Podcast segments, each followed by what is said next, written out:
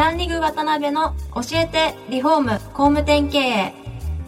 この番組はリフォーム工務店業界に特化した経営コンサルティング事業を手掛ける株式会社ランリグの代表渡辺翔一が住宅業界の経営者や幹部の方を毎回ゲストにお招きし業界の様々なことについてお聞きしていく番組です。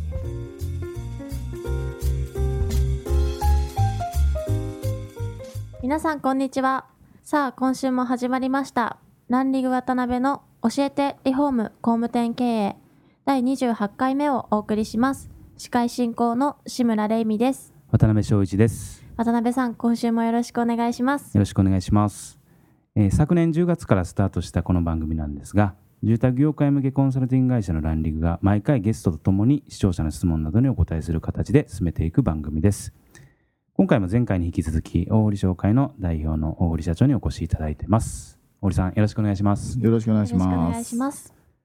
で前回はあのイクボスのまあ活動についてですね、まあ、いろいろ興味深いお話をお聞きできましたし実際その活動が企業のまあ収益であったりとか、まあ、そういった体質改善みたいなところにしっかり寄与しているっていうところをお聞きできて、まあ、非常に面白かったんですが、まああの今回も最後にはなりますがイクボスに関してですねいろいろお話できればなと思います。はい。でイクボスってあれですかねプロジェクトというのは、うん。具体的に何をどうすればいいとかって何,、うんうん。かあるんですか、ね その質問にもあったんですけど。本当にいろんな活動が多岐にわたってましてやっぱり認知されてもらうことであったり、はい。企業体質を変えるために、うん。まあ、支援をしたりとかあと全国的な今、はい。行政も非常にそこにはお金を投入してるんで、はい。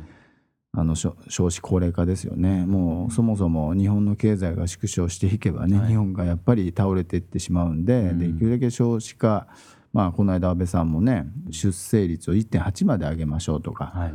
介護離職をゼロにしましょうとかうん。っていうような方針が出されてますけども、はいそういった中の一環の企業に向けたはい。活動がイクボスのそのプロジェクトであったり、あの企業にやっぱりそういったボスを増やすためのうん。やっぱり投げかけをするというようなところが主体的になってると思いますね。うん。はい、業界的にどういう業界がそういうの進んでるとかっていう。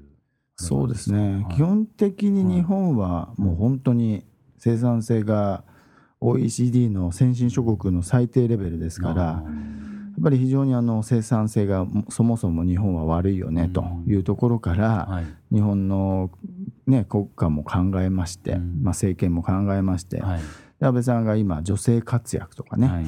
そういったのをどんどんやり始めてるっていうのは、やっぱりサミットで先進諸国の大統領に日本はなぜ女性がもう少し働ける環境にしないの？うんその結果 GDP が何パーセント上がるよねっていう試算がやっぱり出てるんですよね。はい。やっぱりそれをもとに安倍さんもねあのエコノミストですからけ経済をやっぱり上げなきゃいけない、はい。だから3本の矢の一つに入ってきたのが、やっぱり女性活躍っていうところにやっぱりつながっていくんじゃないかなというふうに思いますけどね。だから我々業界も、はい。他の業界もうん。まだまだ正直全然だと思いますね。うん。なるほどね実際僕もいろんな会社さん見てきて特に住宅会社さんそうなんですけど、うん。やっぱりそんなに楽なことばっかりではない業界の中で、やっぱりその社員の定着率っていうものが企業の正直存続を脅かすぐらいのうん。レベルになられてる企業さんもやっぱ多いですよね。そうですね、ん。だから大企業とかね、あの少しずつやっぱりこれじゃまずいぞと、うん。もう今目の当たりにできるのが飲食業界がどんどん閉店してます、はい。あれは人がやっぱりもう雇用ができない環境で、売り上げはそこに営業所とかね店舗があればできるのかもしれないけど、もう夜の人がいないとか、で東京見ててもねセブンイレブンとかはい。コンビニなんて全部ほとんど外国人の方が働いてるというような環境でうん。絶対数の労働生産人口っていうんですけどね、はい。労働生産人口が絶対的に下がってくると、うん。やっぱりもう人が足りなくなる環境になりますから、うん我々のこの業界はそこにやはりいち早く、はい。もう人が介在しないとできない仕事ですからね。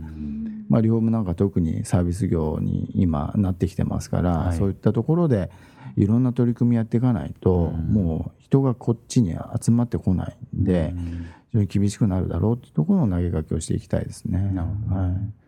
実際まあ業界でも異業種でもいいんですけど実際そのまあイクボスっていう切り口の中で、うんまあ、モデルとなるような企業のうんうん。なんか具体的な取り組みとかはいはい。効果って何かありますか、はいやっぱり定着率でいうと、はい。まあ今こちらでも出たことあるのかな、あのはい。奥田さんとかね、はいはい。奥田さんも今この間記者発表会でね、うん。イクボスリフォーム企業同盟立ち上げたんですけども、そこの先進企業として名を連ねていただいてるんですけど、はい。昼寝ができる職場とかね。あー出されてましたね。で女女性が働きやすいやっぱりワーク・ライフ・バランスの委員会を作ってね、うんはい。い、ろんな形であ在宅勤務をさせたり育児の短時間勤務をさせたり、うん。ね、プランナーとか、ね、特にああいうデザイン会社ははい。女性がすごく5割以上女性ですから、そういったものに先進的に取り組んでいたりとか最近やっぱり私がすごいなと思ったのが、はい。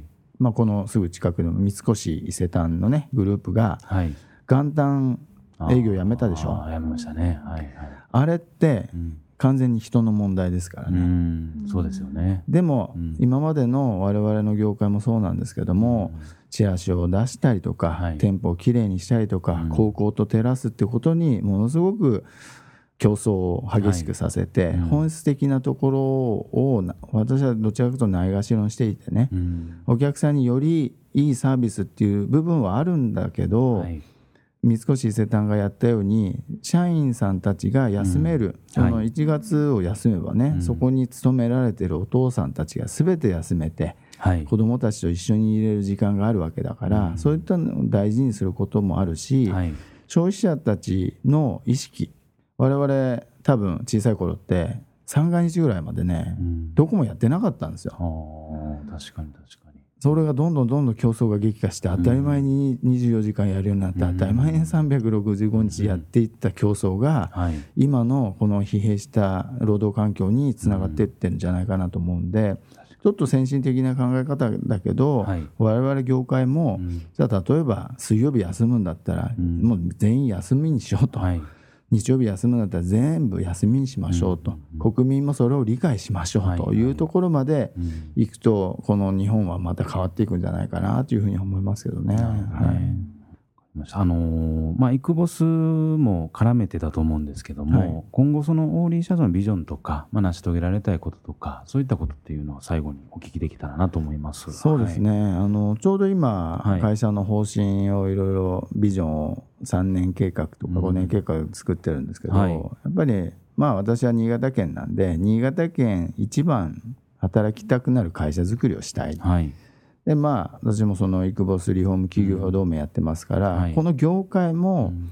働きたくなる業界にしたいなっていうのはやっぱり私のなんていうか夢かなというふうに思いますね。うん。最近思うんですけど本当に私はワークも好きだし、はい。でライフも好きだし、うんうんうん。でもう一つ出てきたのがやっぱり今みたいな社会課題解決型のソーシャル活動、はいうんワークライフソーシャルの人生を送っていけるといいななんていうふうに思ってますね。はい、なるほどありがとうございます。はい。ではここではい渡辺さん、教えてポイントをお願いします。ありがとうございます。